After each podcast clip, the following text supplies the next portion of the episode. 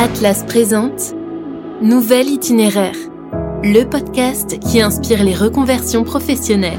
93% des actifs interrogés ont déjà envisagé une reconversion professionnelle, 55% en ont envie, mais n'ont pas encore passé le cap, 21% sont en pleine reconversion et 17% enfin ont déjà fait une reconversion. Des chiffres publiés par le site Nouvelle Vie Pro. Bienvenue dans Nouvel Itinéraire, un podcast dans lequel nous partons à la rencontre de personnes qui ont osé franchir le pas de la reconversion. Nouvelle histoire inspirante, voici celle d'Emmanuel. Bonjour, je m'appelle Emmanuel, j'ai 42 ans et je suis originaire de Bretagne, du Morbihan. Nouvel itinéraire. Euh, je suis titulaire euh, du bac euh, sciences et technologies industrielles, électrotechnique. Ça concernait tout ce qui était électricité et les chaînes d'assemblage dans les usines. Au moment de poursuivre mes études, je n'avais pas encore d'idée précise de ce que je voulais faire plus tard. je savais seulement que j'avais envie d'être en contact des humains et euh, dans un métier où je pouvais me sentir utile et faire plaisir.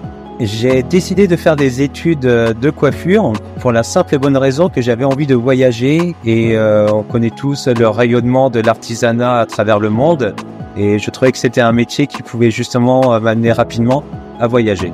Dans le cadre de mes études, j'ai eu différentes expériences professionnelles car j'ai choisi la voie de l'apprentissage. J'ai travaillé euh, dans une grande marque de la coiffure et j'ai pu euh, évoluer dans différents salons et justement euh, toucher à plusieurs clientèles différentes.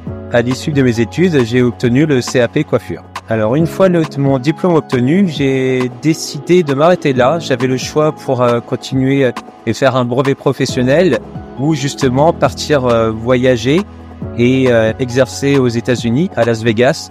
Et donc j'ai préféré l'expérience au diplôme. Je garde un, de très beaux souvenirs de mes expériences passées à Las Vegas ou Berlin. Ce qui me plaisait à cette époque euh, d'exercer ce métier, c'était euh, le renouvellement quotidien. J'ai commencé à avoir des doutes sur mon choix de carrière après le Covid. Étant donné que tous les salons avaient fermé, je n'ai plus pratiqué de la même façon mon métier. J'avais perdu cette flamme m'animait au quotidien Alors, il me venu l'idée de me réorienter professionnellement euh, l'année de mes 40 ans, car euh, en toute transparence, tout a changé. Certains font leur crise de la quarantaine, moi on me l'a servi sur un plateau. Ma femme a décidé de divorcer, donc je perdais ma femme, je perdais mes enfants, euh, je perdais ma maison, et j'étais en train de perdre mon métier, donc en fait c'était un grand chamboulement cet été de mes 40 ans. J'avais deux idées précises de domaines dans lesquels je souhaitais me réorienter. Il y avait chauffeur routier, parce que j'avais envie d'être euh, sur la route et euh, au niveau international. L'aspect négatif, c'est que j'aurais été assez coupé du monde seul dans une cabine. Et l'autre domaine euh, qui m'avait effleuré l'esprit, c'était l'assistance automobile, car j'avais des clientes qui travaillaient chez Europe Assistance et en fait, elles me parlaient de leur métier de façon très positive et j'avais une certaine attirance pour ce métier. Les raisons qui m'ont poussé à aller vers les métiers d'assistance sont multiples. J'aime me sentir utile. Ce qui m'a attiré aussi, ce sont les horaires atypiques. Les horaires changent continuellement. Donc c'est nos plannings sont faits euh, un mois à l'avance. Tout est très bien organisé et c'est ça qui m'a attiré aussi. C'était le fait de pouvoir euh, allier ma vie de famille, de père euh, célibataire, avec euh, justement un métier passionnant. Nouvel itinéraire. Retour en plateau et à distance depuis la douceur angevine, on retrouve Emmanuel. Merci pour le récit de ton parcours que l'on vient d'écouter à l'instant avec euh, beaucoup d'attention. Et on va échanger ensemble maintenant sur ta nouvelle vie, si tu en es d'accord. Ça te va? Avec plaisir. Tu exerces quel métier précisément actuellement? Alors, j'exerce le métier euh, de chargé d'assistance sur les lignes automobiles et habitation. Et en quoi consiste ton, ton job concrètement finalement chez Europe Assistance? Concrètement, il est très large. Sur le périmètre automobile, étant trilingue, je suis affecté à la cellule euh, étrangère. Donc en fait, euh, je travaille de l'Afrique du Nord jusqu'en Norvège et ensuite euh, jusqu'à la Roumanie et la Pologne et notre char Bretagne. C'est mon périmètre d'action automobile. Et après, il y a aussi le niveau national pour euh, tout ce qui est dépannage, remorquage et véhicules de remplacement, euh, rapatriement aussi, parce que de temps en temps, les personnes partent en week-end, ainsi de suite. Et il y a toute la partie habitation. Et la partie habitation, elle est très prenante parce que des personnes se retrouvent à la porte de chez eux parce qu'ils se, ont perdu leurs clés ou volé. Souvent aussi, on a des relogements à faire, des hébergements d'urgence pour des personnes qui ont tout perdu euh, lors d'un incendie. Donc on doit être là pour elles. Et euh, toute la partie habitation est assez chargée en responsabilité. On l'a appris au travers de ton parcours. Tu as eu différentes expériences professionnelles et notamment à l'étranger. Tu disais que tu étais trilingue, ça veut dire donc que tu parles français, anglais, allemand, c'est ça? Tout à fait. Là, tu as cité quelques exemples d'assistance que tu pouvais fournir. Si on devait faire un listing comme ça de l'ensemble des, des, assistances que tu fournis, les raisons finalement pour lesquelles on te sollicite? Les raisons pour lesquelles on me sollicite, c'est simple. Euh, vous vous déplacez en voiture et elle s'arrête. Ou pire, vous avez un accident. Et là, vous êtes livré à vous-même jusqu'à temps que vous composiez notre numéro.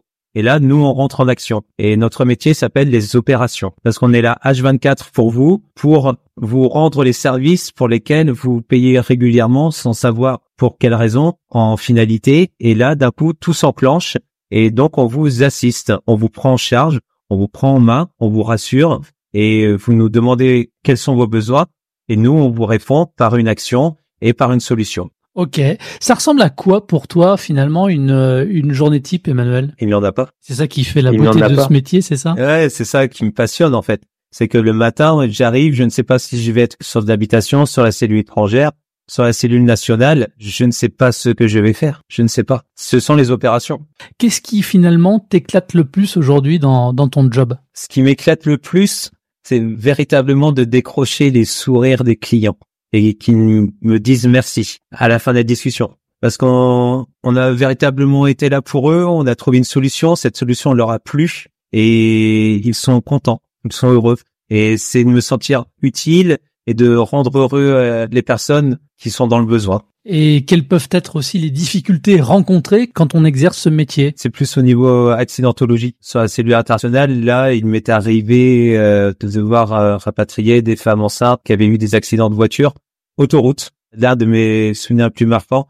Autoroute, bouchon au niveau de la sortie, la voiture derrière euh, n'a pas freiné, n'a pas vu, est rentrée de plein fouet dans la voiture. Trois enfants, le mari, l'épouse enceinte de huit mois, et j'avais le mari au téléphone. Sa femme avait été transportée d'urgence à l'hôpital. Quand il y a du corporel, ça leur fait mal, ça nous fait mal aussi, et on a vraiment envie de, de les prendre en main, en charge, et que tout aille bien pour eux. Et quand on sort du travail, ça, on a une petite pensée pour eux aussi. Donc euh, des journées évidemment euh, plus éprouvantes que d'autres au regard de, de, de ce que tu, euh, tu dis.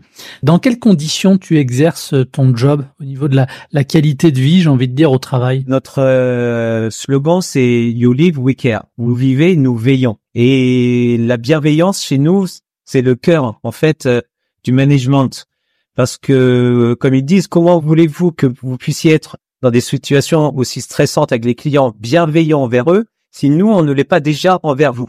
Et donc, il y a toute une chaîne de bienveillance et on fait tous des erreurs. Ils viennent vers nous, on en parle avec bienveillance et c'est ça qui rend notre métier possible, cette bienveillance. Tu as, Emmanuel, troqué tes ciseaux, ton sèche-cheveux pour euh, un téléphone ou un, un ordinateur. Comment est-ce qu'on passe du brushing et de la permanente à l'assistance aux personnes? En sautant dans le vide et en tentant le coup. Là, je m'étais très peu servi euh, d'un ordinateur. Tous les logiciels de téléphonie non plus. Je n'avais jamais travaillé de façon statique. Je suis euh, quand même un petit peu assis euh, toute la journée. Et il y a un accompagnement, véritablement. D'abord, le recrutement se fait au profil. Et comme ils sont quand même aguerris au niveau du recrutement, ils sélectionnent les bons profils et ils savent après les transformer en chargés d'assistance euh, épanouis. Quelle formation tu as reçue toi? Alors les 15 euh, premiers jours en fait, on a une formation euh, sur l'assistance et l'assurance, comment ces deux mondes s'articulent ensemble. Et ensuite, on a 15 jours de pépinière où on prend nos premiers appels, où il y a un débriefing, où il y a des écoutes d'appels qui sont faites en direct et par le service qualité pour justement nous mettre en valeur sur les points positifs repérer des axes d'amélioration et ainsi au bout de un mois, on est déjà lancé et comme il y a un grand attachement à la montée en compétences et une absence d'objectifs de performance, on se sent en sécurité et on a envie de réussir. Quels sont les, les, soft skills à maîtriser pour pouvoir exercer cette activité, les qualités de, de savoir-être? Alors les soft skills qui sont nécessaires, c'est l'élocution, ensuite euh, la patience et l'écoute. C'est un job qui, euh, pour toi en tout cas, puisque tu as une dimension internationale qui nécessite de parler donc euh, une langue étrangère, voire plusieurs même, d'avoir de fortes qualités humaines. Finalement, ta précédente vie professionnelle t'a permis de cocher pas mal de cases pour l'assistance. Tout à fait. Après, je voudrais juste souligner que la cellule internationale, euh, ça représente peut-être 5% de notre activité, et c'est surtout pendant l'été. Le fort de notre activité, c'est le national, bien sûr.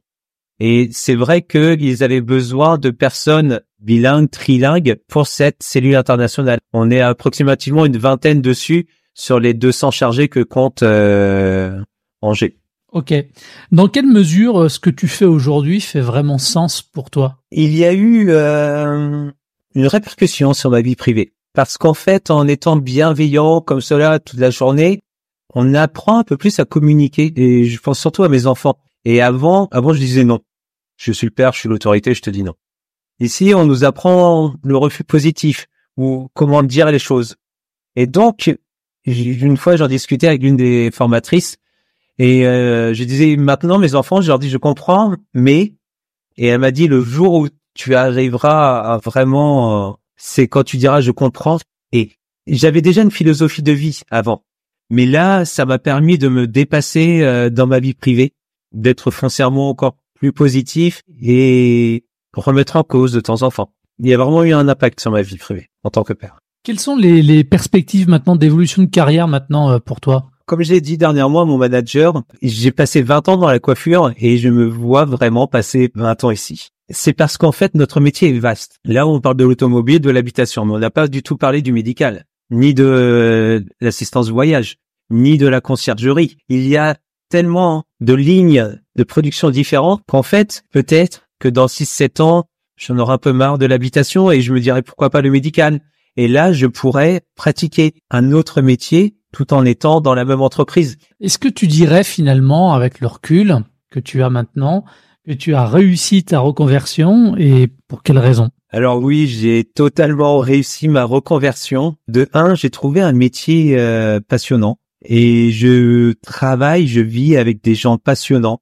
Une fois à table, c'était drôle parce qu'en fait, euh, on était dix personnes, on était de six ou sept nationalités différentes. Et il y avait au moins trois religions ou quatre religions différentes. Et c'est ça que j'aime. Il y avait Amérique du Sud, Amérique du Nord, Afrique, Asie. Et j'ai adoré voyager. Et maintenant, de mon fauteuil, je voyage. Et d'un autre côté, j'ai des week-ends en semaine. J'ai un week-end astreinte, un samedi dimanche et un samedi par mois si bien que euh, j'ai des week-ends en pleine semaine. Donc j'ai un mardi, mercredi. Ce mercredi-là, je suis avec mes enfants. Donc, d'un point de vue professionnel, c'est totalement réussi. D'un point de vue d'épanouissement personnel dans l'entreprise, c'est réussi. Et d'un point de vue d'épanouissement familial, c'est réussi aussi.